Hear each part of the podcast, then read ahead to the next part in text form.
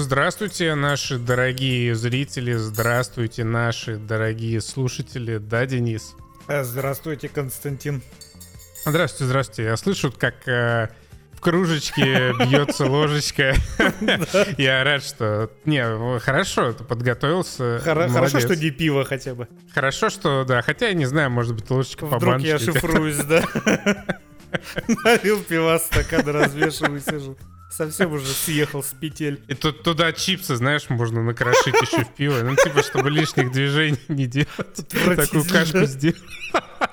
Чуть-чуть подогреть пиво, туда крошить чипсы и есть как командную кашу. И все это внутривенно принимать. Или, ну ладно, пускай. Все это принимать внутривенно, как принимали авторы диалогов в Atomic Heart. С порога, да. Короче, Atomic удивительная игра абсолютно удивительная.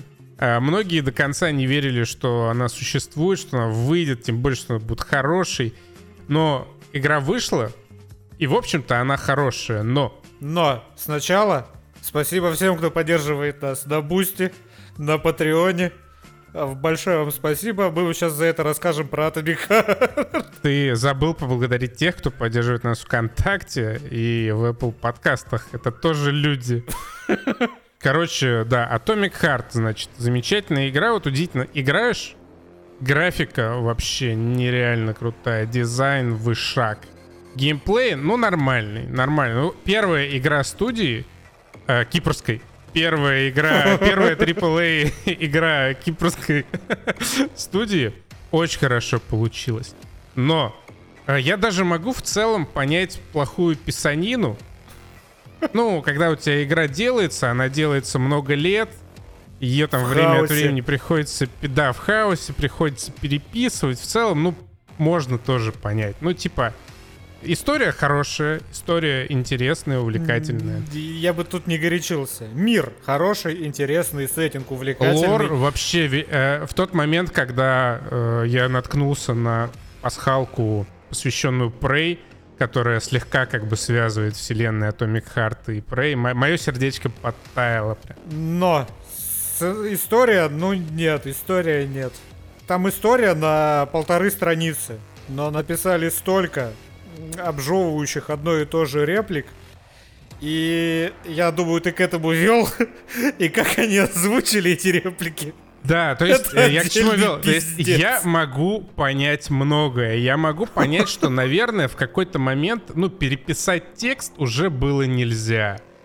Ну уж текст надо подгонять э, по тайминге геймплея в том числе. У тебя есть сюжет, который, ну, тоже на ходу не всегда можно переписать.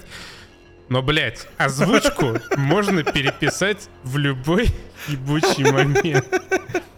Смотрите, у меня за плечами 30 с лишним выпусков передачи под названием «Трудности перевода». Так вот, ни одна, даже самая всратая локализация из этого списка не была так хуево озвучена, как эта игра. Я сейчас без сарказма, я не иронизирую и я не утрирую. Это вот настолько плохо. Я про русский язык говорю, на английском я игру не, не смотрел, не видел. Но это прям просто чудовищно плохо. При том, что как бы, да, э, ну, известно, что на Кипре все говорят по-русски, и как бы, ну, игра кипрская, как бы русская, но кипрская, но, но кипрская, русская. И как бы это родной кипрский, э, родной язык кипрской компании Moonfish русский. В отличие от, например, Метро серии или Сталкера, и Метро и Сталкер, украинские игры, они озвучены на русском гораздо лучше. То есть, типа, блядь, настолько хуевую озвучку я тоже, я не слышал никогда в своей жизни в играх. И в кино, наверное, тоже. Во-первых, это полный мискаст, блядь. Ну, то есть, типа, там есть бабулька, я, не, я даже не касаюсь того, что она хуево отыгрывает, это уже мы берем за норму, за фундамент озвучки Atomic Heart русскоязычный. Почему, блядь, она говорит голосом 25-летней девушки? Какого хуя? Как дерьмово озвучен главный герой. Это человек с отрицательной харизмой, потому что пиздит он постоянно. Он вот, я не знаю, это совокупность, наверное, того, что ему написали и как он это озвучил. Потому что это персонаж, который, ну, за которого мы играем, во-первых. Э, с которым игрок должен себя ассоциировать гораздо сильнее, чем это в фильмах каких-нибудь происходит. Но вот это такой детектив из «Я робот».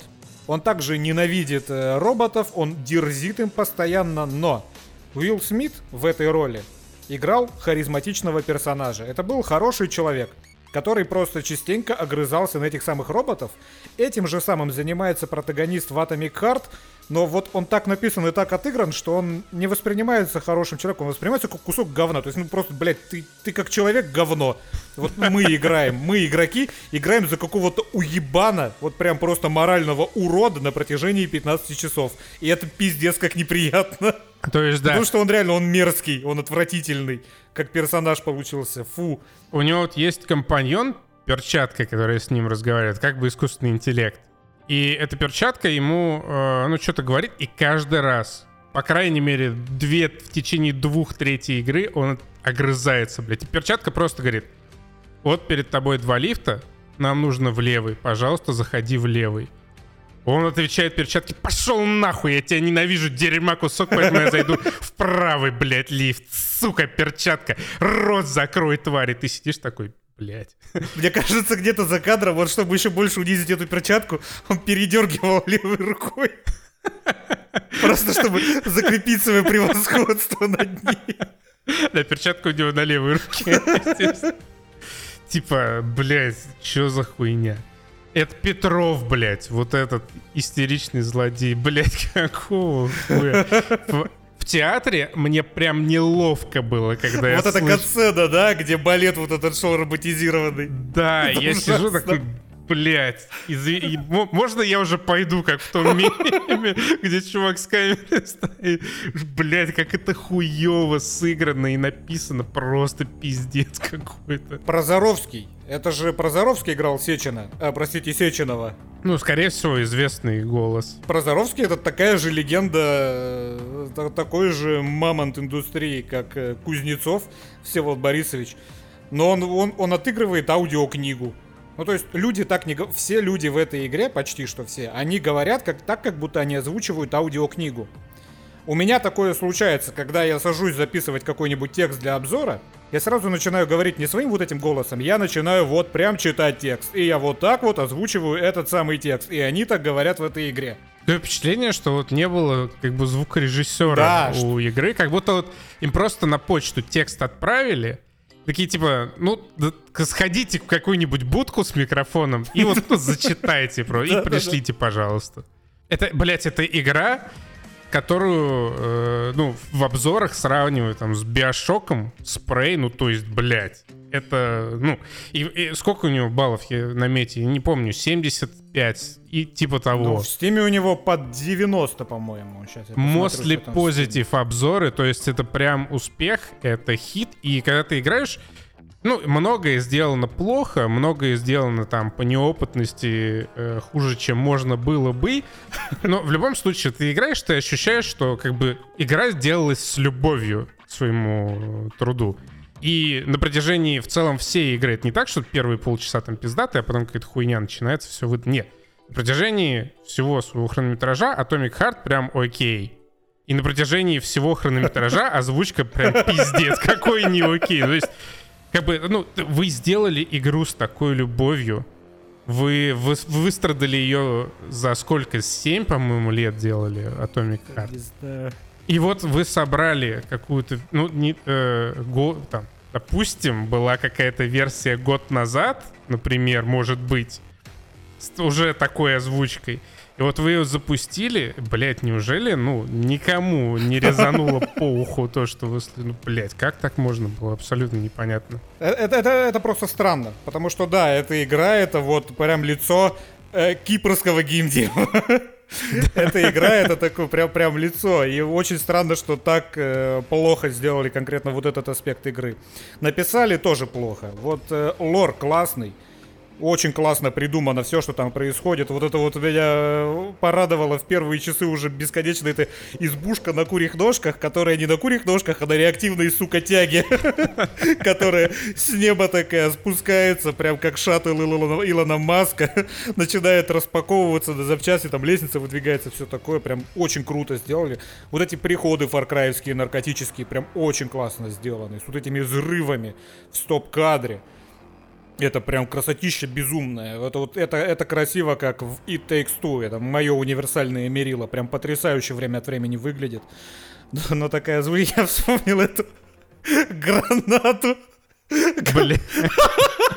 Там есть персонаж немец, и причем вот он тоже, он озвучен вот так вот карикатурно, как в школе в пятом классе мы пародируем типа, немцев. О, Хер Штраузе, вы изволите не выполнить приказ. И там есть кадр, где совершенно внезапно, во время катсцены, влетает в кадр девушка и кидает под ноги этому немцу гранату. Ну, как, представьте, должен быть озвучен выкрик «Граната!», когда ему под ноги она попадает как-нибудь эмоционально. А то знаете, что звучит сейчас, я попытаюсь прям передать это, как это было. Вылетает граната, он на нее смотрит и такой «Граната!» после смерти, подлец! Граната! Такой типа, внимание, господа, встречайте граната! И взрывается нахуй. Такая херода, блядь. Ой, если бы в этой игре был американец, я вам, вам обещаю, он бы звучал примерно как-то типа «О, здравствуйте, я американец! Я пришел, чтобы победить злых советов!» Блять, ужасно абсолютно. Ну ладно, Черт с ней да, с озвучкой. К хорошему, к хорошему, да. Обосрали э, озвучку, все остальное. В остальном охуенно. Вообще ну, ладно, не, не, не во всем, но во многом. Это охуенно. Э, типа, то, что не очень, оно компенсируется просто феноменальным арт-дирекшеном. Э, Atomic Heart — это одна из самых красивых игр ну, за последние годы. Ну, в числе. Не самая красивая, я хочу акцентировать на это внимание, а одна из. Вот эти, да, уровни в лимбо, когда ты в них попадаешь после казалось бы, уже, ну, чуть-чуть, э, ну, примелькавшегося дизайна, и там все такое пестрое, все такое охуенное. Вот эти вот скелетики, они рассаженные, расставленные в разных позах, какие-то тоже там сценки разыгрывают. Анимации. Просто, ну, блядь, это что-то запредельное. Вот эта сцена э, в середине игры, где две балерины там достают ключ для суперустройства, это прям вау. То есть это Вообще, игра как бы видно, что э, создавалась людьми, которым не хватало, я не знаю, женского внимания в жизни. Но вот конкретно эта сцена, она прям секси в хорошем смысле. То есть прям очень круто смотрится. Но есть э, и всякая хуйня. То есть там есть локация театр, и в этом э, театре разворачивается мрачная хуйня. Фактически э, балерин, сначала живых, потом роботизированных, подкладывали под там высоких гостей — чтобы э, им было лучше проводить время. Это могло бы быть такой, ну, по-хорошему, мрачной историей, мрачной деталью вот этого идеализированного, роботизированного города имени Сечного. Но, опять же, написано это так. Там были балеринки такие, а у них вагины роботизированные. А, прикиньте, бля, О, я буду их настраивать влагалища. Ну, Роботизированный влагалища. Хватает, конечно, этого бардака. И то вот эти балерины, ты тоже на не, нажимаешь на кнопку их активации, такие, о, майор, похоже, у вас давно не было женщины. Блин. Этот холодильник, господи, сексуально озабоченный Элеоноры, или как он назывался, ну это, конечно, кошмар. Да, Элеонора, то а, а, out of from nowhere, просто, блядь. Э, э, герой, значит, в первый раз э, встречает холодильник, который может апгрейдить пушки и оружие. Хламидильник. Хламидильник, да, сцена вот этого захвата и их борьбы великолепно анимирована. При этом эта Леонора несет какую-то просто ебаную кринжовую хуйню. Типа, о, майор, сопротивляйся, да. Возьми топор прямо из моих недр. А готов ли ты что-то вставить в меня? Ты сидишь, блядь. То есть, опять же... Я после этого эпизода не ел неделю, потому что я не приближался к своему холодильнику. То есть, типа, да, как идея, ну, может быть, забавно было бы, но написано вот каким-то просто 13-летним сперматоксикозником, который сначала с утра подрочил на свежий выпуск журнала «Эль Girl», а... Потом написал «Вратаря галактики». да, да, и к обеду сел писать сценарий для Atomic Heart. Типа, блядь, э... ну, ладно. Окей. Не, опять же, видишь, это в совокупности с озвучкой. Озвучка подливает масло в огонь. Возможно, если бы это было озвучено не так, знаешь, вот карикатурно ужасно, то это бы и не воспринималось так ужасно, как оно есть в финальном результате. Ну, как бы да, то есть здесь вот этот весь компонент э, нарратива, грубо говоря, он как-то проебан. Ну, причем, ну, не знаю, на мой взгляд, на ровном месте. Это очень странно. Ну ладно, сама игра. Сама игра заключается в том, что ты майор, опять, что за фиксация на майорах у э, наших контент-отделов? Ты майор, в Советском Союзе 55-го, который сделал технологический скачок вперед большой в свои годы, уже там отправил э, чуть ли не на Луну, по-моему, не просто в космос, а на Луну своих астронавтов. Уже с амбициями колонизировать Марс. Да. Э, и ты отправляешься... Там же была еще отсылка на Bioshock, когда он спускается в этот подводный город, помнишь, да? Он да, такой, охуенно. красота, прям восторг. Да. И это, по сути, тот же Bioshock Infinite. И вот э, в небесах, на облаках, на каком-то летающем городе предприятии ходишь по нему, и там взбунтовались по каким-то причинам робот. Роботы-боботы. И, и ты с этими роботами-боботами, соответственно, воюешь и пытаешься найти нехорошего человека, который этот бунт роботизированный учинил. И по сути, игра, я прошел ее на максимальной сложности, я вообще не делал никакие побочки, и она вполне проходится, даже не отвлекаясь на эти побочки. То есть никакой а там, там нет особо... побочек, я, я тебе проспойлерю. Нет, ну там есть вот эти полигоны, в которых ты можешь а, полигоны, там да. ресурсы лутать и улучшать. Я к тому, что это не обязательно, чтобы даже пройти ее на харде. То есть это, по сути, можно проходить как линейное приключение, и проходится оно в этом случае за 13-15 часов. Но там есть этот открытый мир, и вот открытый мир меня порядком поддушил, потому что как только ты выходишь туда, ты попадаешь вот в такую вот условно локацию, которыми, я так понимаю, набит открытый мир, где если ты кого-то убиваешь, сразу же слетаются дроны и чинят того, кого ты убил. Везде натыканы камеры, если ты попался под камеру. Если ты кого-то случайно убил под камерой, на тебя целый контейнер еще падает с подкреплением. Поэтому все эти места я просто нахер пробегал. Потому что воевать с этим нету никакого смысла, потому что это бесконечная возня. Вот ты начнешь там воевать, и ты там будешь воевать до тех пор, пока тебе либо не надоест, и ты не убежишь, либо пока тебя не убьют. Вот я правильно понял эту систему, скажи мне, Константин, или я что-то не понимаю? Да, правильно. Я, я думаю, было так. Они вот нарисовали этот открытый мир и изначально предполагают, что там все-таки будут какие-то квесты, но, наверное, уже не хватило ни сил, ни времени на квесты в этом открытом мире. Такие типа, ладно, чтобы ну, мир не был пустым, чтобы игрок там как бы не буксовал, мы вот такую хуйню сделаем, типа, чтобы тебя постоянно кто-то подгонял дальше чтобы ты не мог э, остановиться просто на месте. Перестарались они с подгонами. Да, и я бы как раз, на самом деле, даже если он пустоватый, я бы как раз, может, походил и полутал какие-то, ну, да. вот эти вот ящички, поискал бы какие-нибудь апгрейды с э, и позачищал, может быть, даже аванпосты этих роботов-бободов, но слишком, да, они переусердствовали. Там невозможно на э, отдельно взятом участке полностью истребить э, противников, чтобы тебя никто не лез, чтобы ты мог просто постоять, там, не знаю, полюбоваться пейзажами кругом. Это, ну, немного груз. Причем какой-то момент, я не знаю, в этой игре есть вообще все механики. Главный герой может плавать, главный герой может э, карабкаться, как в Mirror's Edge, главный герой катается на машине. Вообще все прям есть реально. При этом на машине он катается, но он не может сбивать даже вот эти вот аварийные конусы. Ты можешь сбивать кусты, ты э, не можешь сбивать столбы и бетонные блоки, это понятно, но я еду, короче, на всех парах, и тут у меня вот этот вот конус такой э, бело-оранжевый, пластмассовый.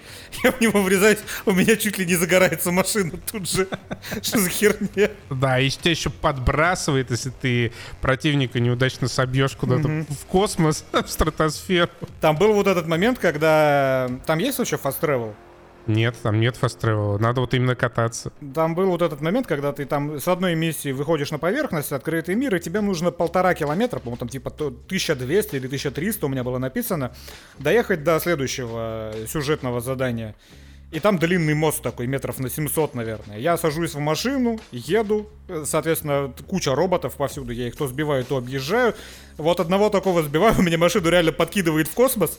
Я вылезаю, и оставшиеся еще там типа 800 или 500 метров я просто стрейфлюсь вперед вот так вот. Там еще нет ускорения, там есть только стрейф, и ты как собака, которая жопу по ковру вытирает, вот так вот 500 метров стрейфишься до туда. Это, да, очень странный момент. У меня тоже там, естественно, машина сломалась, и ты не просто до конца моста доходишь, тебе еще надо потом направо, и все вот это право, оно усеяно роботами, оно усеяно вот этими станциями с э, чинящими дронами. Я вообще нихуя не понял эту часть, я просто, ну, тоже пробежал ее, никакого внимания на врагов не обращал и добежал там до больницы. Это я все к тому, что на самом деле можно было не делать весь этот открытый мир, а сделать просто линейную игру, потратили бы меньше ресурсов, и сэкономленные ресурсы можно было бы вложить в озвучку. Но они этого не сделали, и ну, ну да ладно, когда идут сюжетные миссии, это на самом деле довольно прикольно. Мне это понравилось. Э, у тебя есть как бы арсенал оружия и арсенал обилок, с небольшим нюансом, что обилок можно из четырех поставить только две какие-нибудь себе в один момент времени, и в итоге я пользовался всего одной, это массовым телекинезом. Самая, самая полезная херня. И когда начинается экшон, он зачастую очень классный. Там есть прямо классные Тут энкаунтеры. боссы, боссы клевые точно. Боссы на максимальной сложности их надо прям ковырять. Я не знаю, за- зачем ты играл на максимальной сложности? Ну, это шутер, я люблю шутеры превозмогать. Ну, мне, окей, ладно. мне, нет, слушай, ну смотри, мне нравится чувствовать, например, то, что если я облутываю какую-то комнату, я это делаю не просто так, а потому что мне это воздастся. Когда ты играешь на легкой сложности, ты можешь вообще ничего не лутать, ты все равно без проблем пройдешь. Так зачем на легкой? Есть же средняя. Ну, на средней то же самое, э, предположим. Ну, просто так, так меня приучили шутеры к этому. А, ну и в принципе нормально. Но вот это ковыряние, мне потом уже знающие люди рассказали, что на самом деле нужно было ставить себе полимер, обливать противника полимером, заряжать себе огненные кассеты в винтовку, и тогда урона было бы больше. Но вот футаж сейчас на вашем экране, если вы смотрите на ютубе, как я из дробовика стреляю вплотную по боссу, и посмотрите наверх, ему отнимается, сука, по полмиллиметра за выстрел. Это какая-то срань. Я, наверное, патронов в 100 всадил из дробовика в этого срадого босса. А, И такого много. Вот этот плющ, который появляется, это прям кошмарище. Этот плющ, он появляется, причем не один раз за игру, он бывает несколько раз, и это, господи, вот это прям ковыряние, страшное долгое ковыряние, фу. Но там есть, опять же, э, моменты, энкаунтеры, где мой любимый формат экшена. Вы знаете мой любимый формат экшена. Ты не можешь сидеть на месте, у тебя горит жопа. Ты должен пользоваться обилками, ты должен грамотно распоряжаться э, архитектурой помещения, в котором ты находишься, просто супер. Там куча разных роботов, у которых разные обилки, которые по-разному могут тебя атаковать. Ты должен с этим считаться, ты должен, например, всегда отстреливать сначала вот эти вот споры в стене, потому что если ты этого не сделаешь, оттуда бесконечно будут вылетать, э, будет вылетать моль, которая будет вселяться в людей, поэтому тебе нужно расставлять акценты, тебе нужно использовать этот сраный телекинез, тебе нужно постоянно стрейфиться, менять оружие, вообще красота. Вот в такие моменты, которые, к сожалению, не каждый раз такие, но которых достаточно, они прям очень классные. Прям в этот момент я такой, я играю в настоящий хороший AAA шутер, это очень весело. Но бывает и другое в этой игре. Бывает, когда начинается вот это, да, прямо ковыряние. Вот а мы, мы с тобой говорили о боссах, как о явлении где-то там пару выпусков назад. Если даже прям не в прошлом выпуске, что вот э, бывает так, что разработчики не могут сделать им интересный мувсет, и они просто наваливают урона и хп. И вот здесь зачастую именно так. Потому что вот сами боссы, когда вот это один какой-то босс на огромной арене, он чаще всего неинтересный. Он очень эффектно выглядит, он очень классно анимирован, там тебе приятно на это смотреть, но тебе очень неприятно его колупать. Ну смотри, это, там же надо как раз искать подход к боссам. И здесь есть проблема в том, что, да, между вот этими э, обилками нельзя через, между всеми переключаться в один момент. То есть ты Да. себе, условно говоря, собираешь сетапчик, ну, типа, я такой буду только с электрооружием, например, и заморозкой.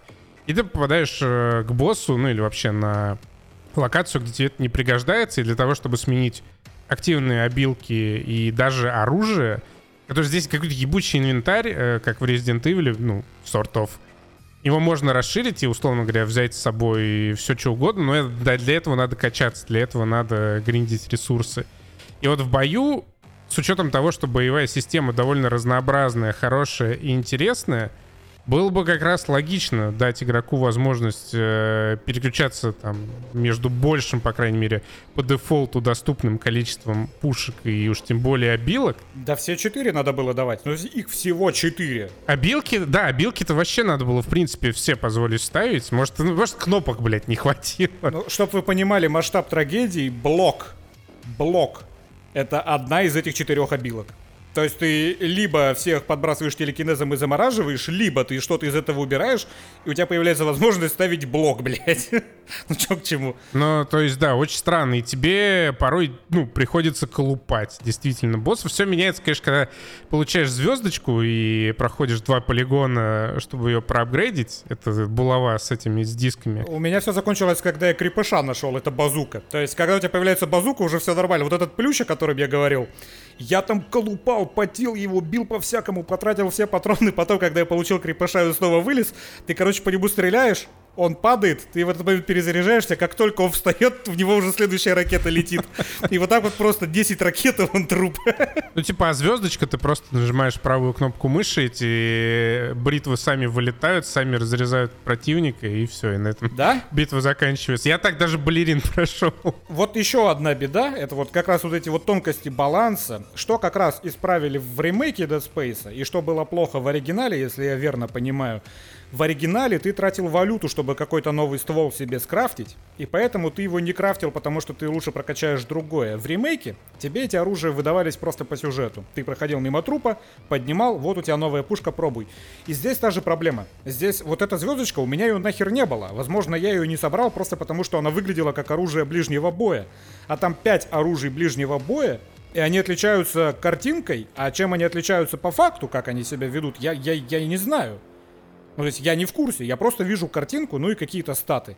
Поэтому я всего два из этих пяти или там четырех попробовал оружие ближнего боя. И, возможно, вот эту звездочку я не скрафтил, потому что я думал, что это какая-то херня. Поэтому я и не в курсах, что это такое. Вот это тоже проблема. Там таких проблем, к сожалению, много, но это потому, что дебютанты делали. Слушай, я ее скрафтил только потому, что у меня золотой скин на нее был. Понятно. Да, для Костюма это вообще игра года, потому что там есть золотой коллаж наконец-то. Был бы еще костюм... Ай, ладно. Уже, протухшая шутка. Вернемся к ней через несколько месяцев. Да. Но в целом, вот если не считать вот этих странных решений и непонятных ограничений, геймплей тоже прям хороший. Чувствуется отдача от оружия. Противники, ну, там есть вот это вот э, кондовое зонирование у врагов, которое часто можно обузить, даже того особо не желая. Но все равно биться весело. По крайней мере, наверное, со второй и третьей игры. Сначала, конечно, ковырять даже этих Вовчиков-Левчиков как немного западло. Есть, кстати, еще абсолютно рудиментарный стелс. И, блядь, он забавный, потому что ты на карачках практически никого, блядь, догнать не можешь. Скорее всего, к тому моменту, как ты доползешь до противника, который к тебе спиной стоит, он же, блядь, развернется и тебя увидит. Да. Ну, то есть, э, много деталей в этой игре, конечно, не на уровне продуманного западного AAA, но в массе своей это вот именно такой байошок, и эта байошоковость, она классная. Вот этот мир, какой-никакой геймплей, он порой очень классный. Я вообще, знаешь, думаю, я, я, я придумал легенду этим разработчикам. Я думаю, Манфиш, они ждали, пока Кен Левин выпустит 10 лет свою игру, не дождались и решили сами выпустить игру Кена Левина вместо Кена Левина, и вот выпустили. Кстати, занятный факт. Кен Левин э, в 2021 году отреагировал на то ли геймплей, то ли не геймплей, ну, может быть, на этот, на трейлер просто Atomic Heart сказал, что заебись выглядит. Но выглядит и правда шикарно. Тут спору нет. Выглядит абсолютно роскошно, и порой прям реально челюсть отваливается от того, насколько охуительный дизайн Atomic Heart. В целом, это гораздо лучше, чем я думал. Я думал, что выйдет какая-то неиграбельная херня, потому что выглядело слишком амбициозно. Вот как Киберпанк для CDPR выглядел слишком амбициозно, и он в итоге мне не понравился, ну, потому в каком состоянии он вышел, и э, что там из себя представлял непосредственно геймплей, например. Здесь э, выше моих ожиданий результат. Поэтому в целом Atomic Heart лайк. Ну и, конечно, балерины. Мое уважение. Балерины. Мое уважение. Это, наш ответ при- Леди Димитреску. Прекрасные, да, прекрасные образы, которые уже получили достойное внимание на Ру 34. Одну из них, как минимум, э, замокапили с балерины Большого театра. Вообще прям круто. Так они же одинаково двигаются, я думаю, обеих замакапили, не? Но почему-то в э, новости, в посте, по крайней мере, этой самой балерины указано, что одну из близняшек, ну, может, просто второй, вторая тогда и не предполагалась, поэтому, ну да, скорее всего, обеих с нее макапели. Причем они так потрясно замакапили этих балерин, да я до сих пор угораю с этого кадра в самом конце, когда эта человекоподобная жижа шла какой-то собаке. Там такая прям херня передвигается непонятно каким образом. Вообще, мне кажется, что катсцены, они и по стилю, и по соотношению сторон, это явный закос на Вульфенштайн. Вот прямо вот э, вайбы Вульфенштейна, но у меня такое ощущение, что все эти катсцены, они вообще без макапа были сделаны. То есть они были просто вручную отрисованы вот эти вот анимации. И, конечно, как там э, э, ходит вот это вот, кто она там, Эльвира, которая на Лариса. шпильках. Лариса, Лариса, на шпильках. да, она, Лариса. ходит, она ходит как инквизиторша из Chaos Counter Demon Geese, так вот не сгибая колени. Я посмотрел, когда там был момент, когда... А, Терешкова, когда робот Терешкова спускалась по лестнице, вот это, знаешь, технология, чтобы персонаж взаимодействовал со ступеньками правильно, она там не применена абсолютно. То есть там просто двигаются ноги влево-вправо, и она так стекает, знаешь, не по ступенькам, а просто по какой-то наклонной типу поверхности. Не, конечно, косяки есть. э, ну, вы- выносим как бы это за пределы озвучки и текст, который просто пиздец позорный. Э, Косяки есть, но они такие, в пределах разумного. В пределах разумного для охуенной... Это не то, что со скидкой какой-то, а в пределах разумного прям для большой, красивой AAA игры. Конечно, это там... Мы не говорим о качестве уровня Naughty Dog, это вообще там что-то за Ну, небесами. такого качества, в принципе, нигде больше нету, кроме Рокстаров. Да, а вот е- если взять какую-то усредненную AAA игру, какую-нибудь там Call of Duty, не знаю, Assassin's Creed, Assassin's Creed вообще, по-моему, последний хуёвенько выглядит, мягко говоря. Вот, если сравнивать с такими играми, то Atomic Heart, она прям уверенно выдерживает конкуренцию и с учетом потрясающего визуального стиля и вообще оригинальности идеи, оригинальности оформления смотрится крайне выигрышно Это так. В, Оригинальность скажем так, в, эм, да, в этом есть своя определенная магия. Сразу видно, как ты вранца. Э, Да, и мы переходим к Хогвартс Легаси. Вы знаешь, Хогвартс Легаси — это в некоторых аспектах эталонная игра. Потому что, когда однажды в Оксфордском словаре появится все же выражение, определение лудонарративный диссонанс, че- через тире не будет объяснения, будет просто стоять название Хогвартс Легаси. Будет просто два слова. Да. То есть э, Хогвартс Легаси — это абсолютно чудесная, волшебная, очаровательная, полнейшая хуйня.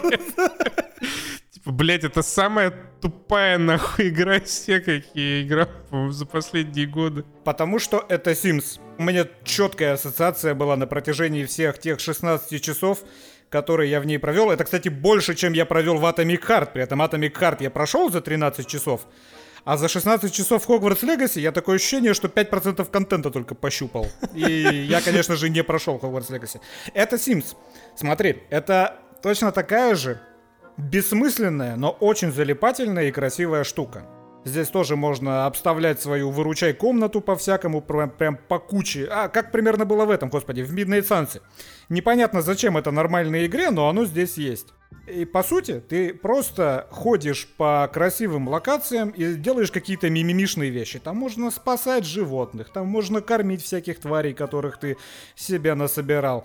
Ты выполняешь какие-то простенькие пазлы этого Мерлина. Ты ходишь по Хогвартсу, который безумно красивый, который очень кропотливо собран и сконструирован. И там у тебя просто какие-то простейшие пазлы. Типа у тебя есть какое-то зеркало, ты кастуешь люмос, тебе показывается картинка, идешь, находишь место с этой картинки в реальной жизни, и оттуда бабочку несешь к этому зеркалу. То странно, что у тебя ассоциация Sims, где нихуя такого вообще Нет, нет. я, я имею в виду, что это это, же ММО, блядь, чистой воды, только почему-то сингловое. а, это, это не ММОшный контент, видишь, в чем прикол. Это, я имею в виду, что это контент именно такой просто созерцательный и медитативный. Вот поэтому ассоциация с Sims. Понятно, что в Sims нет мини-квестов, но просто по впечатлениям это то же самое. То есть ты, знаешь, ты просто запускаешь эту игру и занимаешься в ней чем-то. Вот просто чем-то. Если в Симсах ты облагоустраиваешь свой дом и одеваешь своего персонажа, то здесь ты ходишь и разгадываешь вот эти маленькие загадки и, возможно, по лесу по метле летаешь. И здесь, нас, ты, наверное, просто не дошел, здесь ты занимаешься тем же самым, потому что в какой-то момент тебе дают доступ в ручей комнату. Ну да, и ты ее обустраиваешь. Какая была в ручей комната вот у Гарри Поттера? Ну, что-то какой-то подвал там занюханный, ну, типа, так, чисто помещение для нужд. Выручай комнату у персонажа, за которого вы играете в Хогвартс, это, блядь, замок внутри замка, нахуй. Вообще, типа, когда главного героя рожали, стены Хогвартса, блядь, дрожали. Типа, реально, Волан-де-Морт, он бы просто с собой покончил, если бы узнал, что противостоять ему придется вот этой 15-летке, которая нахуй зачищает просто лагеря каких-то гоблинов, бандитов и браконьеров со словами «Ты сам выбрал свою судьбу. Думал устроиться на службу к этому Рагнарёку было хорошей идеей. Подумай еще раз об этом на том, на том свете, да. Просто, блядь, какой-то пиздец. Ни, ни о какой школьной жизни в Хогвартс Легаси вообще речи не идет. Ты, типа, сходил на первый урок, на неделю, блядь, в запретный лес отправился каких-то с дворняк шкуры нахуй сдирать. И через неделю уже в, в плаще из шкуры этих волков ты приходишь на свой первый урок по зелью варенью. Такой, ну давай, блядь, научи меня свою ласточки на зелье варить. Просто, блядь, такая хуйня не- невероятная. И бегаешь как дебил, ну как и п- осатанелый по этому Хогвартсу. Просто, блядь, все замки вскрываешь. Что здесь? Спальня учителя? Мне похуй, блядь. Просто с ноги выносишь дверь, аллахомор, блядь. Обчищаешь абсолютно все сундучки, которые стоят в спальне этого профессора и гордо уходишь в туалет кошмарить каких-нибудь призраков. И тебя потом, о, молодец. Ты выучил новое заклинание. Такой, блядь, спасибо за ваши 15 дублонов, профессор. То есть, блядь, так нелепо. Что меня разочаровало, я даже не то, чтобы я что-то ждал от этой игры, но персонажи, сюжет, все это слито в угоду вот этому вот, вот этому Хогвартсу и этим загадкам. Потому что здесь херова тьма персонажей, и все они, любой из них, какой-нибудь там последний просто нахрен продавец, у которого ты можешь спросить три вопроса, даже у него реплик в этой игре больше, блядь, чем, я не знаю, чем у Невилла Долгопупса в первых двух книгах. При том, что влияние на сюжет, соответственно, отличается точно так же разительно не в пользу этих персонажей. И прикол в том, что им написано что-то, что, возможно, приоткрывает лор, но, опять же, как личности и как персонажи, они не выходят за рамки своих базовых характеристик. То есть вместо того, чтобы написать каких-то клевых персонажей, которые бы интересно влияли на жизнь персонажа и на развитие истории, Это же чисто реально ММОшные квестодатели. ну, в целом, Ты приходишь, ты за- задаешь им два вопроса э, чисто ну, для погружения, типа ты кто, что ты здесь стоишь, а потом берешь квест. И настолько неинтересно обычно то, что они расскажут, что ты, скорее всего, даже не спрашиваешь или просто скипаешь эти диалоги. да. Здесь персонажи вытравлены в угоду инклюзивности. Я черная девочка из Уганды. Э, Я из Кореи. Вот э- э- это все мое персоналити, это все мое влияние на ход сюжета. Я трансгендер бармен. Причем этот трансгендер, господи, он так озвучен, что у меня сложилось впечатление, что чуваку, который это озвучивал, ему даже не сказали, что персонаж трансгендер. Он, ему просто потом заменили модельку. То есть там даже без попытки во что бы то ни было. Это просто мужик пришел и озвучил мужскую роль. Э, Как этот э, корчмарь, блядь, из Шрека. То есть э, они вообще не говорят ни хера интересного. Это интересно только в разрезе лора. Вот э, я потому, опять же, возвращаюсь к Симсам. Восприятие сюжета в этой игре, оно точно такое же, как восприятие сюжета в Sims, при том, что в Sims нет сюжета, в этом и прикол.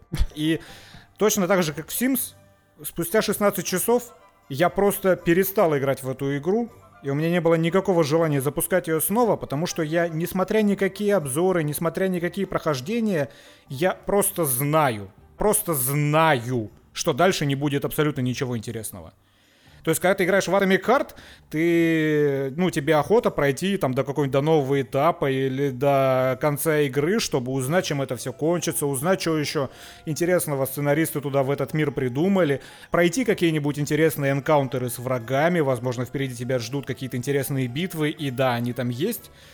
В Гарри Поттере даже подозрений у меня не возникает, что что-то подобное дальше будет. Я абсолютно уверен, что ничего там не будет. Абсолютно. Я наиграл 36 часов э, в Гарри Поттера. Скажи мне, было ли там что-то И интересное? абсолютно спустя 16? сто процентов времени ты занимаешься каким-нибудь собирательством. Значит, я был прав. Все квесты связаны с собирательством. И либо, ну, ты зачищаешь какие-то лагеря, но даже когда зачищаешь какие-то лагеря, тебе, скорее всего, надо что-то потом собрать из них. Интересных квестов там нет вообще, в принципе. То есть ты встречаешь какого-нибудь своего одноклассника, он тебе говорит, я потерял 5 кусочков жвачки в Хогвартсе. Помоги мне вернуть эту жвачку, чтобы, блядь, меня не кошмарил уборщик. Причем мне нравится, опять же, вот этот лудонарративный диссонанс, вот это, знаете, внимание к сюжету, что Аллахаморе, э, заклинанию, которое позволяет тебе взламывать замки, тебя учит местный филч, ну, то есть вот этот смотритель за порядком. Типа вообще ребята не старались, конечно, когда все это придумывали. Причем, блядь, это Аллахаморе еще зачем-то сделали мини-игру абсолютно тупую, уебищную по фактическому... То есть ты кастуешь как бы Аллахамору на замок, но у тебя сразу не открывается. Видимо, решили разработчики, что ну не, это будет слишком просто, и тебе подсовывают мини-игру по взлому замка, где тебе просто нужно покрутить два кружочка, пока они не войдут в правильное положение, и, блядь, ну, ты пять замков таких взломал, ладно, пускай. На 30-м, блядь, и 40-м уже хочется, чтобы так, пожалуйста, дальше не было. Потому что, ну, блядь, это полный пиздец. Но, кстати, отдать должное, в этой игре можно зайти буквально в любую дверь, которую ты видишь.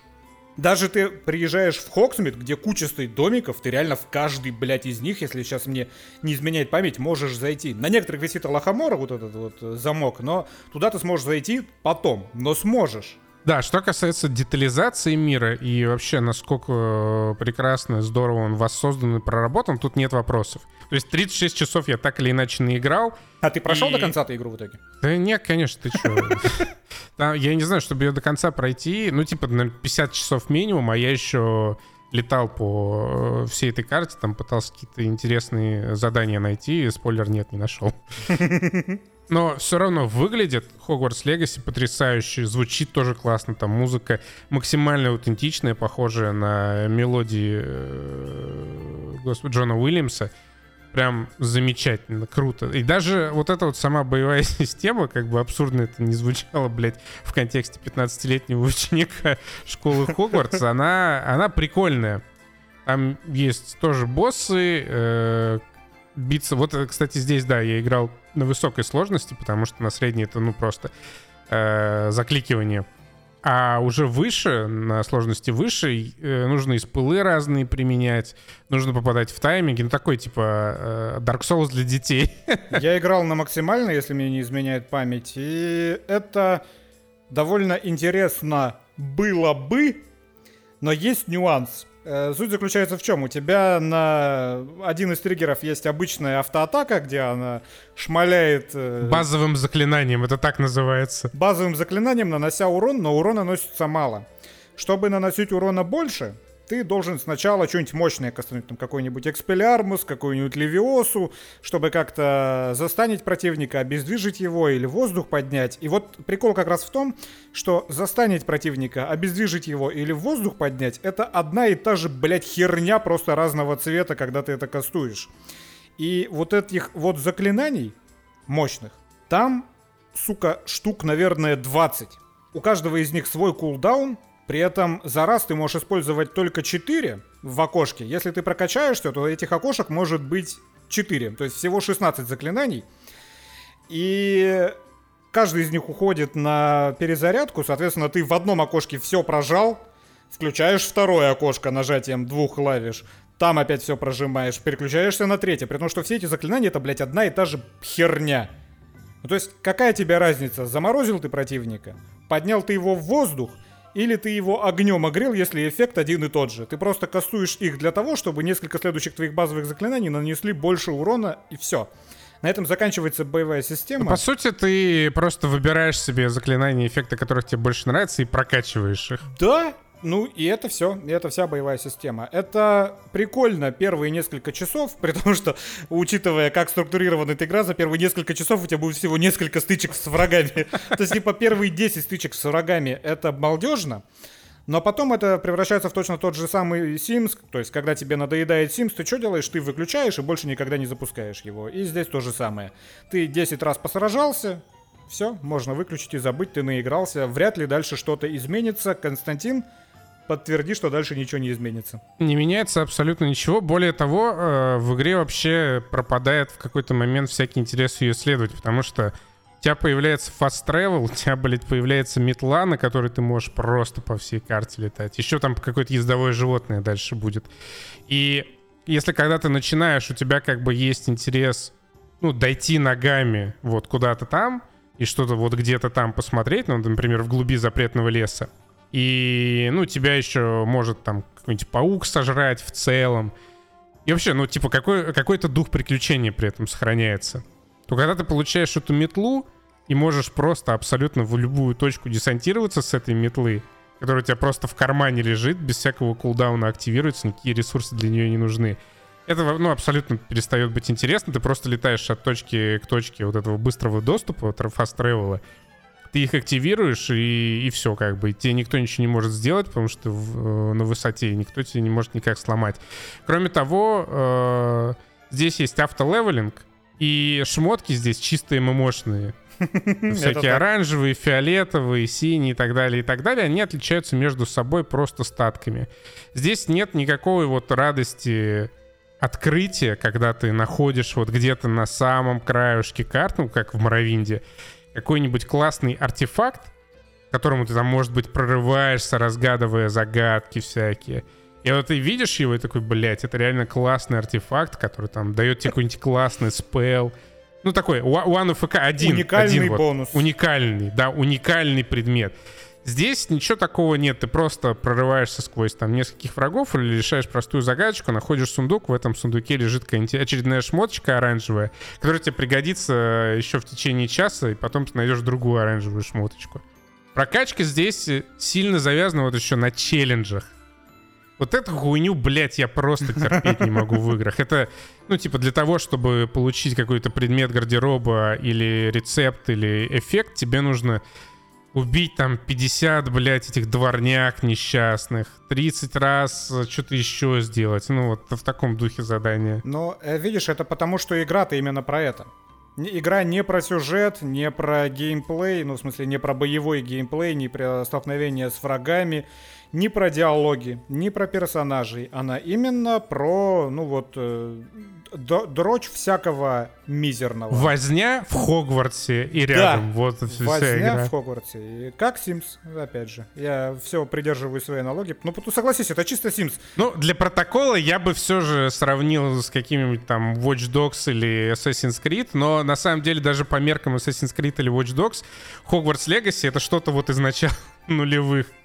Ну, типа, насколько бы я не любил... Э, не, не любил, точнее, Assassin's Creed и Watch Dogs. Ну, там, второй мне понравился, Легион. Ладно, похуй, похуй. Усредненный вот этот Open World в, от Ubisoft. Все равно там больше типов заданий и миссий, хоть немножко интересных, чем, блядь, в Hogwarts Legacy. Смотри, даже в Watch Dogs есть персонажи. Когда я спустя 16 часов продолжаю играть в Watch Dogs, я предполагаю, что, например, какая-нибудь катсценка будет с этими персонажами, где они как-нибудь интересно себя поведут или скажут что-нибудь интересное. И как минимум, каждый из них будет вести себя не так, как ведет себя другой. В Hogwarts Legacy нету даже этого, потому что мало того, что я уверен, что по сюжету ничего интересного не произойдет, никто из этих болванчиков ничего интересного никогда не скажет, потому что они все ведут себя одинаково. Вообще, это парадоксальная херня, э, но наверное, потому что это детская игра. Я уверен, у нее очень низкий рейтинг, чтобы охватить всю аудиторию, начиная от детей 8 лет плюс. Это энциклопедия британской вежливости. Каждый новый персонаж, например, которого ты встречаешь, он, э, диалог начинается с чего? Ой, здравствуйте, позвольте мне представиться. Меня зовут Флоренс Пью, я учусь в Хогвартсе. И он тебе в ответ, о, тогда позвольте представлюсь я. Я такой-то, такой-то, я оттуда-то, я продаю в этом магазинчике зелья. Хотите посмотреть? Он такой, ой, нет, что вы, спасибо, я спешу, давайте как-нибудь в следующий раз. Ой, хорошо, если еще раз появитесь в Фоксмеде, обязательно заходите. И так говорят все, блядь, персонажи, кроме одной слизеринской девчонки. Вот это еще камень, опять же, в огород. Вместо того, чтобы написать какой-нибудь интересный сюжет, где к тебе бы персонажи относились по-разному, они сделали четыре разных факультета, которые отличаются только первыми стартовыми диалогами абсолютно неважно, ты из Рейвенкло, из Гриффиндора, из Слизерина, э, там есть персонаж Слизеринец, он будет одинаково с тобой говорить, откуда, откуда бы ты не был. Я из Хуфльпуфа, потому что я считаю, что Хуфльпуф это самые счастливые вообще люди в Хогвартсе. Э, ни один слезеринец меня даже нахуй не послал ни разу за всю игру. Я считаю, что это сценарный факап. То есть эта вся херня здесь, это тоже чисто Sims. Он просто есть просто для того, чтобы. Просто для того, чтобы вот вначале ты в Симсе создаешь себе какого-нибудь персонажа, и тут ты тоже мог создать себе либо Хуфльпуфца, либо Рейвенклошца, либо Гриффиндорца, либо Сридзеринца. В этом нету никакой геймплейной или нарративной ценности. В этом есть ценность только с точки зрения выбора твоего как игрока. Вот ты выбрал, и поэтому ты что-то от этого ощущаешь. Какого цвета холодильник, блядь, ты себе в Sims поставил на кухню? Вот и все. Вся разница. Опять же, еще, блядь, 20 лет назад в, в играх с открытым миром персонажи реагировали на твои действия. Хоть как-то еще, блядь, в Моровинде. Здесь же абсолютно ничего такого нет. Ты можешь нахуй просто всю территорию вокруг Хогвартса зачистить. Ну, тебе дадут шапку победителя троллей. Но мир в целом никак не будет реагировать. Иногда, очень-очень редко какой-нибудь персонаж которым ты разговариваешь, обычно это там, продавец какой-нибудь говна или квестодатель, может тебе сказать, о, так это ты тех троллей опциональных завалил. Но когда ты идешь по Хогвартсу, когда ты общаешься с учителями, они как будто вообще не в курсе, чем ты там занимаешься. То есть никакой системы слежения за учениками в Хогвартсе нет. Они такие, о, молодец, выполнил домашку. Да и в книгах да. не было, я тебя умоляю. Слушай, ну, в книге ладно. Книга, она, по крайней мере, книга проста, линейна и полностью сюжетна. Да, блядь, но в книге была вот эта хуйня, типа, блядь, миллион очков Гриффиндору, потому что душки у очков у Гарри Поттера загнуты под правильным углом.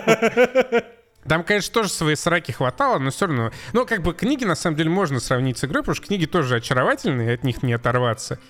И игра в какой-то мере, она соответствует. Ну, типа, блядь, там продано уже сколько? 12 миллионов копий. Они уже почти лярд заработали, мне кажется. Типа, да, это уровень Call of Duty, если что. При этом отзывы строго положительные. Все ревью, ну, кроме тех ревью, которые прокатиться на решили на... Да, да, на Резетера повесточки, они все положительные, всем понравилось. Потому что есть вот тут очарование такое простое, но я не знаю, я, наверное, я стар уже просто для таких игр. Может быть, я был, если бы я был чуть помоложе, если бы я поиграл в меньшее количество игр в своей жизни, я бы тоже сейчас до сих пор залипал в Hogwarts Legacy. Но так как я уже старый, мне вот надо, чтобы Atomic Heart на 15 часов. О, заебись, то, что надо. Дрочего Хогвартс Легаси, блядь, все, не могу. Ну, у меня нет больше на это времени, да и желания. Да, я с тобой полностью согласен. Но тут дело не в возрасте, дело просто, ну, в том, чем мы хотим от игр, и, да, и в геймерском опыте. Потому что, опять же, я уважаю Sims. Я уважаю Sims, это игра, в которую играют люди, которые ни в какие другие игры не играют, и они получают в ней удовольствие, потому что им там есть чем заняться. Вот Hogwarts Legacy это абсолютно та же самая штука. Людям, которым интересно этим заниматься, она им, безусловно, понравится. И в целом, я считаю, это хорошая игра, просто это игра, которая мне не интересна вообще. Ну, то есть, я в нее наиграл 16 часов, и условно эти 16 часов мне было весело. Но, опять же, просто, как я сказал, в один прекрасный день я закрыл эту игру, у меня нет никакого желания ее заново запускать. А так, ну, нормальная игра, хорошая игра, да. Но да, я предпочитаю Atomic Heart. Ну, типа, да, я просто не могу вот, э, каждый раз... Ну, есть, конечно, игры с открытым миром, которые мне прям хочется поиграть. Ну, мне интересно, что будет в Starfield. Я, конечно, жду Elder Scrolls 6. Но вот когда нам приходится для подкаста поиграть... э, Ну, Hogwarts Legacy я тоже хотел, но я бы, скорее всего, дропнул его тоже на часу на десятом уже. Просто у меня, знаешь, вот э, на- навязчивая мысль сверлит мой мозг, типа, блять, я уже 30 часов поиграл в Hogwarts Legacy, за это время я прошел Dead Space и Atomic Heart. Две абсолютно разные игры, абсолютно неспешно, от начала и до конца полностью изучив контент, который там мне предоставляют, и получив от них удовольствие. И то, что ты в этих играх делал, было гораздо веселее, чем то, чем ты занимаешься 30 часов в Hogwarts Legacy, да? Как бы да, то есть я размахиваю палочкой, мне как бы прикольно, и эндорфины поступают э, в каком-то количестве, но как бы вот, ну, ловлю себя на мысли, типа, блядь, реально, за- зачем я трачу на это свое время? Тем более, что это вот чистая дрочильня, прям чистой воды. Очаровательная, безусловно, дрочильня 100%. Вот мы говорим, что, например, в Dying Light скучные диалоги, скучная писанина, или, например, в Horizon Zero Dawn или Horizon Forbidden West скучные диалоги, но, знаете, есть разница между скучными диалогами в Horizon и скучными диалогами, простите, скучными диалогами в Hogwarts Legacy. Но это просто два разных уровня, потому что то, что говорят своими ртами в Hogwarts Legacy, ну просто невозможно слушать. Тебе даже неинтересно это слушать. Если, например, в Horizon Forbidden West я в какой-то момент включал субтитры и просто чи- дочитывал, что написано, не дожидался, пока они это проговорят, и переключал следующую реплику, то в Hogwarts Legacy спустя 15 часов, даже 10, наверное, часов, я даже не включал субтитры. я просто проматывал, потому что, ну, ничего интересного не скажут. Ну, абсолютно. Так что да, разница есть. И, к слову, о, блядь, абсолютно нахуй неинтересно, Да затянуто из-за... Да ты Блядь, охерел. посмотрели «Вавилон» Дамьена Шазе... Да, я сразу скажу, что мне понравилось. Я люблю долгие планы, где камера неспешно движется за героем, который без катов каждые три секунды произносит свои реплики. Я это люблю. Но, блядь, во-первых, я устал за три часа смотреть, как кто-то срет, блюет, сыт, и еще как-то испорожняется. Как, блядь, слюна такое было только в первых двух сценах. Ты чё? Да какие, блядь, первые две сцены? Первые две сцены. Первая, значит, э, девушка сыт на кого-то Это вторая жиробаса. сцена. А первая сцена, где первая Солон какая? насрал на человека. Точно, спасибо большое, Все, а дальше такого и не было. Ну как, когда она заблевала, блядь, э, этих А. э, белых привилегированных Да Это было продюсеров. же охеренно снято. Блять, Вавилон, вообще, Шазел, он снимает фильмы эмоции. Я просто сидел и три часа, как и от Бэтмена, я кайфовал от того, что происходит на экране. Первые полчаса это просто такой непрекращающийся ад в стиле Мулин Руш. Это где Это какие-то- никакая, да все начинается э, с пресс-вечеринки для русских штативов по случаю запуска Atomic. А, Да. И вот э, это идет полчаса. Это полчаса просто охерительных съемок. Это просто, блядь, непостижимо, как это можно снять. Бля, а что там такого не- непостижимого? Там Ну, смысле, бесконечное- хорошо, но... Там бесконечное количество людей в кадре. Это длиннющие съемки. Ну, в смысле, вот эти вот длиннющие лонгшоты, где... Ну, то- не то прям длиннющие, ну, так длиннющие. ведь нормальные планы. э, они настолько длинные, что такое обычно не рискуют снимать в наши дни. Обычно нарезают и нарубают все это. А здесь это прям длиннющий, где у тебя по 50, по 100 человек в кадре массовки, которые чем-то да заняты. Ты можешь нажимать на стоп-кадр и смотреть, кто что делает, кто во что одет. Это огромная работа костюмеров, это огромная работа звукорежиссеров. Это потрясающий абсолютно танец э, этой Марго, Марго Робби. Робби. в которой столько жизни и энергии в этом танце. Которая, кстати, мне кажется, вдохновлялась э, рекламой Кенза с Маргарет Колли. предположим. То есть в этом просто столько энергии во всем вот этом получасовом секвенсе. Просто, чтобы вы понимали, фильм идет 3 часа. Вот этот секвенс занимает полчаса, и только после него надпись на экране «Вавилон». То есть вот это стартовый титр. То есть это было интро к фильму. И потом, собственно, на этом не останавливается. Там постоянно у тебя куча действующих ролей. Там очень мощные, очень остроумные сцены, когда они писали звук когда этот чувак в кабинке был. Когда там уже постепенно накалялась обстановка настолько, что этот режиссер и продюсер там в конце уже просто орет «Камера, блядь! Твой ебаный звук готов! Давайте ебать писать!» Просто вот на, на слюну исходит. Это все настолько классно снято, настолько классно поставлен, ты, ты прям чувствуешь вот это вот, вот это вот отчаяние, вот этот хаос, вот эту вот депрессию нагнетающую, которая творится в кадре. Вот эмоция. Это трехчасовая эмоция. Ну, для меня это скорее э, несколько действительно очень классно. Короче, в чем суть? Этот фильм посвящен, ну, условно посвящен развитию кинематографа, когда он переходил в стадию кино со звуком. И многие кризисы этого фильма, они связаны именно с этим переходом. То есть есть здесь потрясающий Брэд Питт, который играет актера, которому приходится сменить амплуа с актера, который играл в немом кино, на актера, который играет в звуковом кино. Есть здесь, я не спорю, есть классные диалоги. Мне, например, очень понравился, э, до поры до времени, точнее, нравился главный герой э, Гарсия э, Эммануэль Мано, Мано, как, как Мэнни, забыл. Мэнни, точно, Мэнни. Э, так, э, первый фиксер в истории Голливуда, ну, по версии Это ультимативный симп Голливуда. Да, ультимативный симп, и опять же, мне понравилось, как начинается их любовная история. Я люблю такие, знаешь, э, драматичные истории про симпов, э, которые влюбляются в э, красоток и потом не могут никак их добиться, пока все не сдохнут, блядь. Вот. Но для меня это скорее вот набор классных сцен красивых, который перемежается какой-то очень, блядь, душный, я не знаю, что это, рефлекси. Блядь, последняя треть, еще... вот два часа он шел бы, было бы хорошо. Мне очень понравился как бы персонаж Тоби Магуайра, но вот все, что начинается с его появления и вот до самого конца, просто какая-то хуйня, блядь, невыносимая. Опять же, вот эти какие-то э, казематы, где стоят какие-то старики со своими пипирками. Какой-то, блядь, э, я не знаю, Джон Сина, который жрет крысу. Блядь, это тоже... Что за хуйня Ну, это просто метафора разнузданности нравов. Не, э. я понимаю, просто нахуй, блядь, не хочу на это смотреть. Ну, я эмоционально уже и так обоссан, обосран и облеван. Еще в первых двух сценах.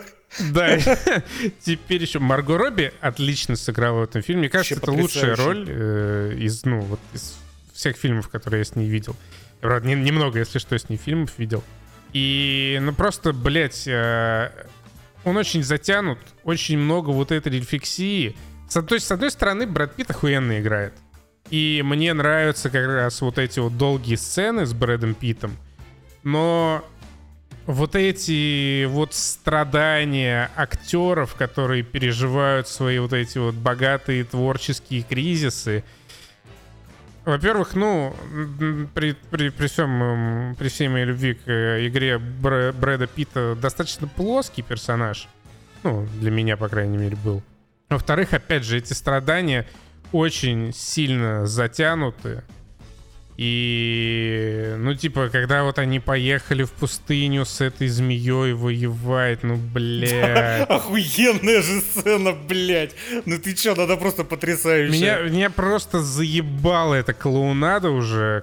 Это на два с половиной часа, по-моему, тогда этот фильм прошло. Ну, типа, ну, блядь, не, не мне не было смешно. Я, думал, я вообще ну, кайфовал ну, дико. Когда уже это за... Ну, то есть вот эта ебанца Марго Робби, она уже просто утомила к тому моменту меня окончательно.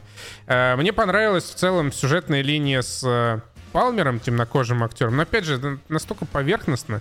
Э, как бы так задели по касательной. Это, ну, это я понимаю. Же, ну сколько, смотри, там пять главных героев.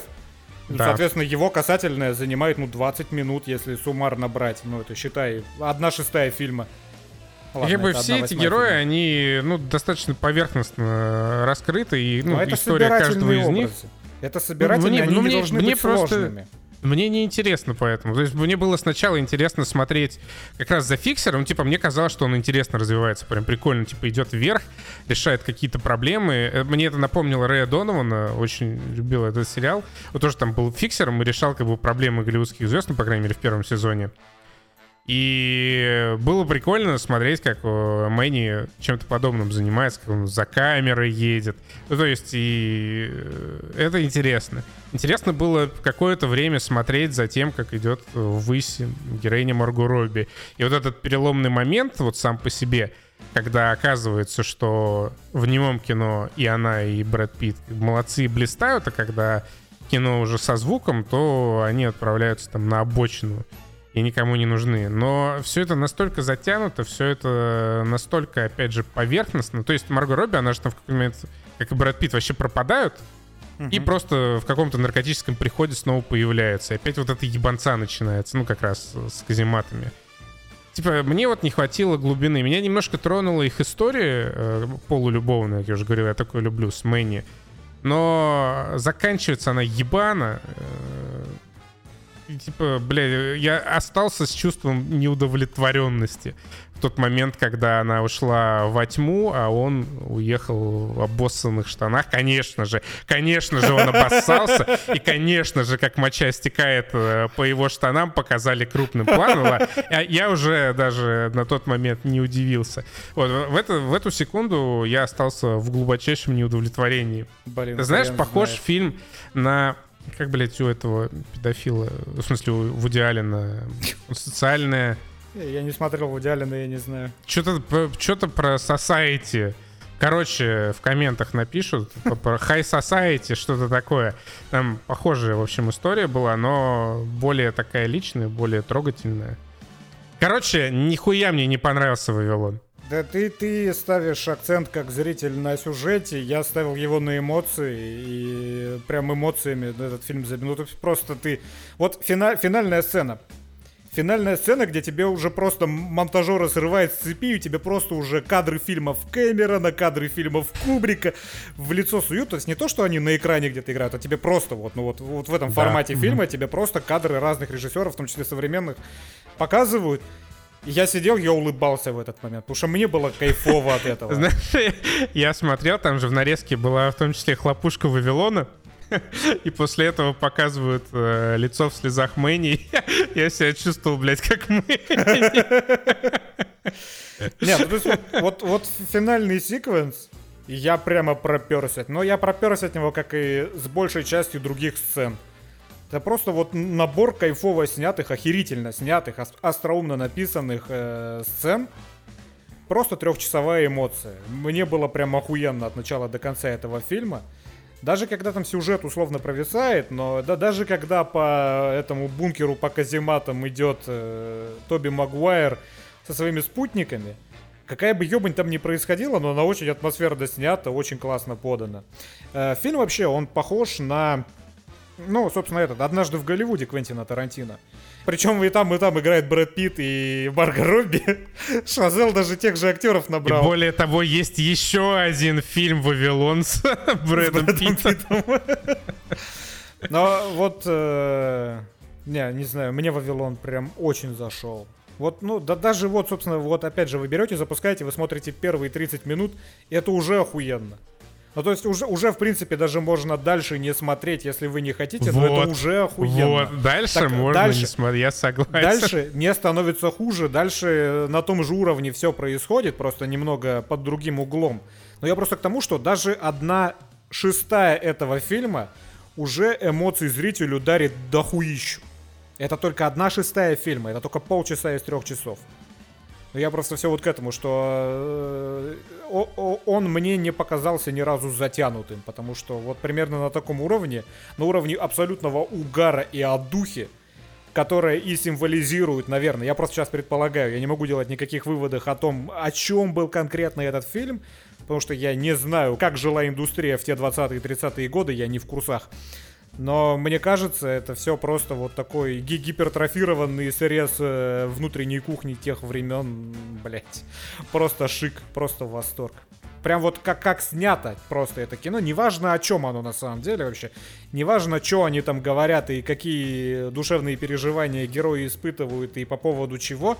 Это просто снято охуенно. Ну вот в какой-то момент мне стало мало того, как он снят. Мне захотелось что-то большего.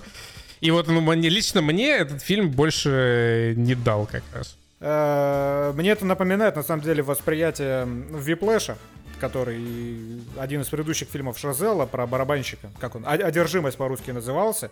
Вот я, типа, не понимаю эту музыку, поэтому мне не понравился La La Land, потому что это прям мюзикл, и там вот этот же джаз, который мне вообще не нравится от слова совсем. Там этот фильм, я вот не понимаю, чего добивается Джей Кей Симмонс, когда он пытается темп нужный выжать из этих барабанщиков, потому что, блядь, на мой слух это все одно и то же. Я не понимаю этого прикола. То есть э, вся суть виплэша формальная, она свелась э, к искусству барабанщика, и это искусство, оно ограничивается тем, что он может быстро-быстро лупить по дискам. Типа, что за прикол? Зачем, почему и что в этом классного? Ну, это мои вопросы как человека. Говно барабанщики, блядь, ёбаные. Не, просто я не понимаю музыкальную ценность того, что ты просто быстро-быстро ебашишь по дискам. То есть вот эта фи- финальная сцена, она шла ебаных 10 минут. Ты помнишь Виплэш? Я помню, это я, вот этот фильм я обожаю. Вот он для меня как раз концентрированная эмоция, потому что он посвящен э, вот этой страсти. И когда Джей Кей Симмонс орет на... э, как его, я уже забыл, актера зовут. Я не знаю. На, на сына гуся, блядь, из Тома Круза. И когда он сидит весь потный, я тоже не понимаю, как это, ну, в чем там прикол э, музыкальный, но когда вот он весь потный сидит, там херачит, для меня вот это как раз концентрат вот этой эмоции. И Whiplash для меня он как раз не, не размыт, не, не, не мочой, блядь, не блевотиной. Как раз вот то, что надо. Но да, он просто более э, узко направлен в конкретную тему. И он не распыляет внимание от, одного, от, от Брэда Питта к этому черному джазовщику, потом к Марго Робби, потом к казематам с Джонами Синами, которые отгрызают голову крысам. Тут я тебя понимаю. Но вот э, я просто к тому, что вот этот вот финальный 10-минутный концерт в Виплэше, ну, вот это как раз то, чем для меня является и Вавилон. Там вот таких сцен просто безумно дохера. Когда у тебя просто адовая от духа происходит, ты не понимаешь того, зачем и что происходит, и что клевого в том, что он быстро бьет по этим дискам. Ты, ты- я, я- я не слышу в этом музыки вообще. То есть чувак просто создает шум, но он создает шум достаточно быстро, и я понимаю, что, наверное, это круто. Хотя, ну, я, я просто к тому, что я головой не понимаю этого, но сердцем понимаю, и мне охуенно от того, что я вижу. Вот то же самое с Вавилоном. То есть э, мне не важно, какими словами заканчивается сюжетная ветка Марга Робби и Мэнни, куда она уходит в темноту, что он обоссался и куда он едет. Абсолютно не важно. Важен сам план. Ну ты помнишь, как она уходила? Она уходила в э, столб Помню. света от фонаря. Ну это охуительно красиво. Я, знаешь, я вот так вот могу свои впечатления подытожить. Выбирая из двух Вавилонов, я все-таки предпочту Вавилон с Брэдом Питтом. Ну, в смысле, с Кейт Бланшет. Ну, ты, блядь, разрушил мою интригу с э, крутящимся А, волчков из, из, Инсепшена. Спасибо, блядь, большое. Э. Я последний час сидел и думал, как красиво на этой ноте, блядь, завершу. Спасибо большое. Я последний час сидел и думал, как обломать тебе кайф. Спасибо. Ну, ты со своей задачей справился явно лучше, чем я со своей. Все, мне больше нечего добавить. Пока. До свидания.